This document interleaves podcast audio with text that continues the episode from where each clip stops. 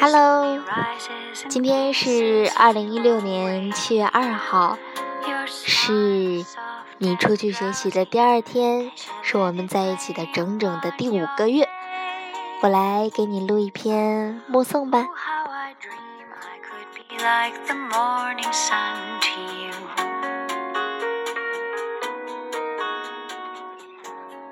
目送第十八篇，蔚蓝。难入眠时乱翻古籍，常得意外；一有意外，自然更为难眠了。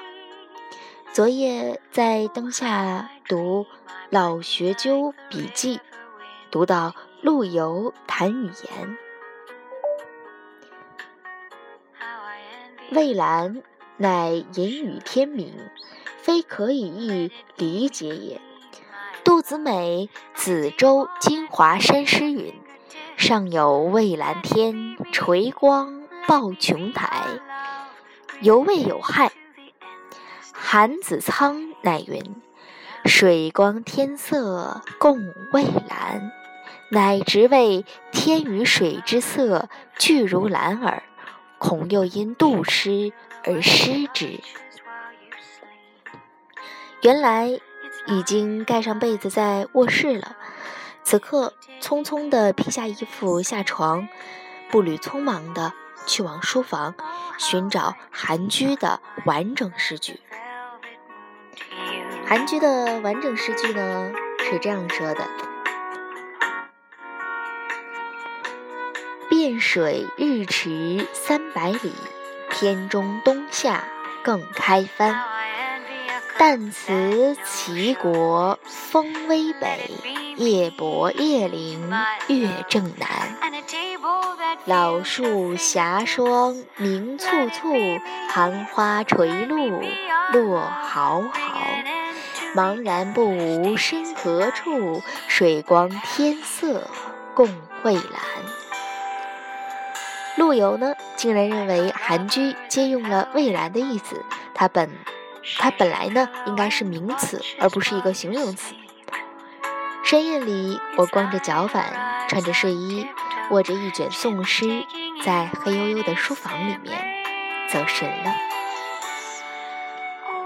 二十二岁的时候。一件很小的事情，影响了我日后一生的行文风格。在一封幼稚的表达思念的情书里，我用了“蔚蓝的天空”这个词。两人会面时，这个学物理的男生问问我：“你知道‘蔚蓝’的意思吗？你知道‘蔚’的意思吗？”我傻了。第一个念头，“蔚蓝”就是“蔚蓝”，还需要问吗？第二个念头是，诚实的说啊，我还真不知道“蔚”或者是“蔚蓝”是什么意思。他静静地说：“那么你为什么要用你并不真正理解的字或词呢？”我睁大眼睛瞪着他看，心想：“你这家伙是在用物理学的规则来诠释语言吗？宇宙万物。”难道只能允许用名词，不允许用形容词吗？难道只有名词才能算是真实的存在吗？当时正在读外文系的我，无法去回答他。譬如“蔚”代表盛大、壮观、伟丽，《颜氏家藏尺》哦，《颜氏家藏尺牍》里说。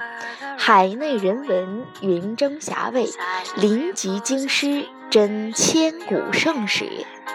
人文可以，人文可以如彩霞满天。我也没有学问可以跟他说，那你去读《文选西都赋》吧，里面有茂树阴蔚，芳草被滴，形容草木茂盛。还有，你去读李格非的《洛阳名园记》吧，其中写道。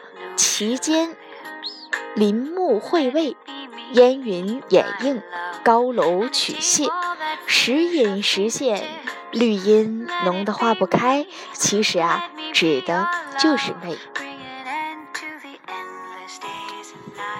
这原始丛林似的，哦妈呀！这原始丛林式的微生翁茂，这火烧天际似的瑰丽壮阔，全指的是那一个“蓝”字。你能想象那天空蓝得多么深邃，蓝到多么彻底，多么无边无际吗？二十二岁的我没有办法去回答，但是他的质问像留在皮肤深层的刺青，静静地跟着我一起长，然后成为了我写作的胎记。不懂的字就不用了。怎么陆游就会特别的挑“蔚蓝”这个词来谈呢？而且他认为“蔚蓝”根本就是个名词，“天”只是一个代词。韩居不应该把它变成了形容词。写“上有蔚蓝天”的杜甫死于七七零年，是八世纪的人；做“水色天光共蔚蓝”的韩居是十二世纪的人，死于一一三五年。陆游批评两人的蔚蓝，大约是一一九四年。我学到对蔚蓝不可轻率，是一九七四年。放下书，走进窗，把窗扇用力推出，海风从窗口嗖的一下子吹了进来，然后就听见海浪轻轻的扑岸的声音。